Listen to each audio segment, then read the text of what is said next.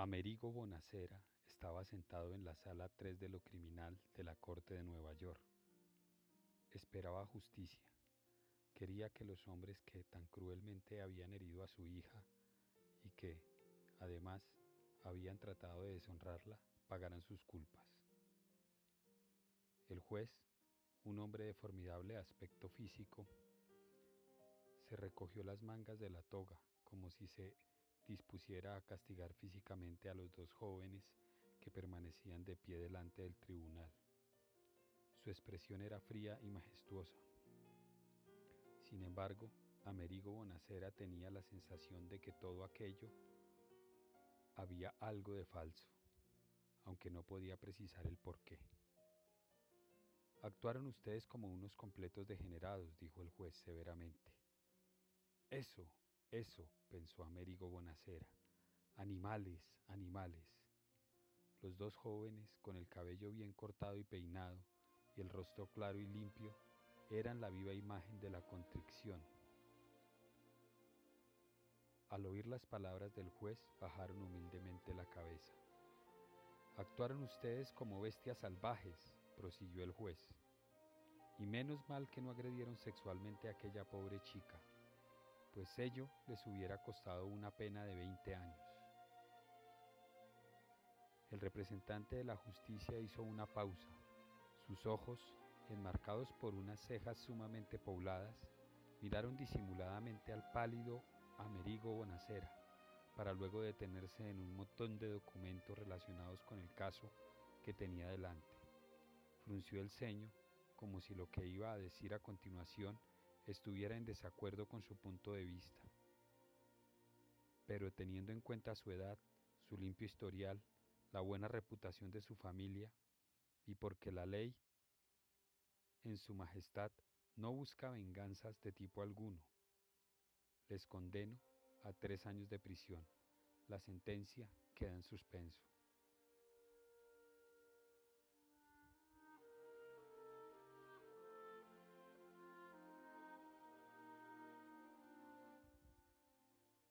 Gracias a que llevaba 40 años en contacto más o menos directo con el dolor, pues era propietario de una funeraria, el rostro de Amerigo Bonacera no dejó de traslucir en absoluto la descensión y el inmenso odio que le embargaban. Su joven y bella hija estaba todavía en el hospital reponiéndose de su mandíbula rota, y aquellos dos bestias iban a quedar en libertad. Todo había sido una farsa Miró a los felices padres, que en ese momento rodeaban a sus queridos hijos y pensó que eran plenamente dichosos. No cabía la menor duda, sus sonrisas así lo indicaban.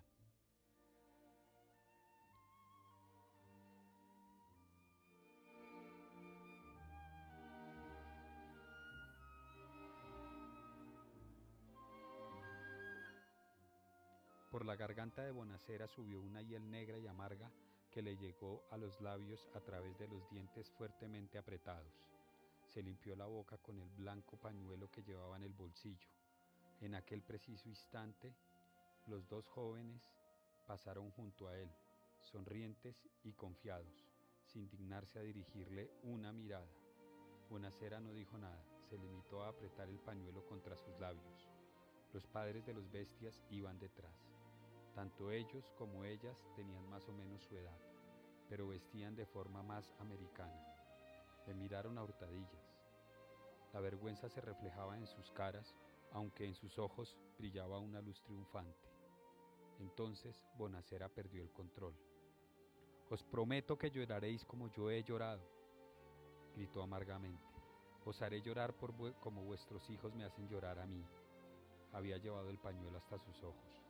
Los abogados defensores, con la mano en el brazo de sus defendidos, indicaron a estos que siguieran pasillo adelante, pues los dos jóvenes habían retrocedido unos pasos como si quisieran proteger a sus padres, aunque ya un gigantesco alguacil corría para cerrar el paso a Bonacera, pese a todo no era necesario.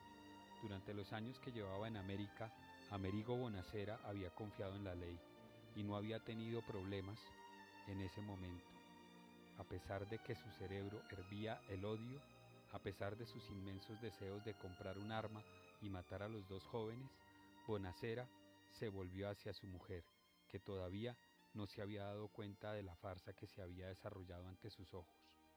Nos han puesto en ridículo, le dijo.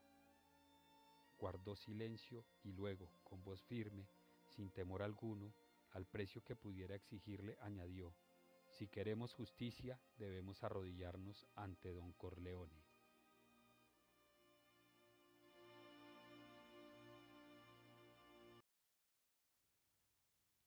Mario Puzo, 1920-1999. Descendiente de italianos, es conocido como el escritor de la mafia, sobre todo por la obra que hoy reseño en el podcast, El Padrino, con la que se consagró después de ser adaptada a la pantalla grande con la dirección de Francis Ford Coppola. Después del Padrino le siguieron cuatro novelas más, Los tontos mueren, El siciliano, La cuarta K y El último don. Este libro, mejor, esta novela, El Padrino, lleva más de 12 años en la biblioteca de nuestra casa. La heredamos de el padre de mi esposa, no lo había leído hasta ahora. La historia realmente no me sorprendió. La película 1 de la saga sigue fielmente al libro. Yo hubiera preferido leer primero y luego ver la película. La historia comienza en el verano de 1945 cuando se celebra la boda de Connie con Carlo Risi. Connie es la hija de Don Vito, cabeza de la familia Corleone y jefe de una de las cinco familias que ejercen el mando de la Cosa Nostra en la ciudad de Nueva York. Durante la escena de la fiesta vamos viendo aparecer a los principales personajes de esta historia. Santino, Sonny, hijo mayor, Federico, Fredo, hijo intermedio, Michael Corleone, hijo menor, recién llegado de la guerra, y Tom Hagen, el abogado de la familia y conciliere del don en los asuntos de la mafia. Existe una tradición en las familias sicilianas. El día de la boda de su hija, el padrino debe recibir las peticiones de los invitados y ayudar a resolverlas. Entre los invitados está Johnny Fontaine, ahijado del padrino, actor y cantante en decadencia de Hollywood. Johnny le pide al padrino que le ayude a obtener el papel que impulsará su carrera de nuevo. El director se ha negado a darle el papel, pues Johnny enamoró a una actriz novia del director. De aquí surge la famosa escena de la cabeza del caballo en la cama y la frase, le haré una propuesta que no podrá resistir. Tenemos una vuelta atrás para ver cómo Vito, siendo apenas un niño, tiene que huir solo de su pueblo natal, Corleone, para refugiarse en Nueva York. Sabemos precisamente que su apellido se debe a que al llegar a Estados Unidos, en la migración, en la inmigración, le pregunta su nombre y apellido. Él solo sabe su nombre. El oficial de migración le pregunta, ¿de dónde vienes? Vito le responde, de Corleone. El oficial pone como apellido Corleone. Luego, en la lectura, veremos la forma en que Vito se abre paso en una ciudad que está en pleno urbanismo y crecimiento. El dominio del territorio está en manos de las mafias emergentes que han trasladado sus imperios y costumbres desde Italia. El que será el futuro don enfrenta estratégicamente al actual don del momento, logra asesinarlo de una forma en que no hay testigos que lo puedan inculpar, y esto lo va a llevar a sustituirlo como el padrino. La narración vuelve a la década de los 40 y 50, donde la prohibición del alcohol y el juego han hecho del negocio del padrino un imperio.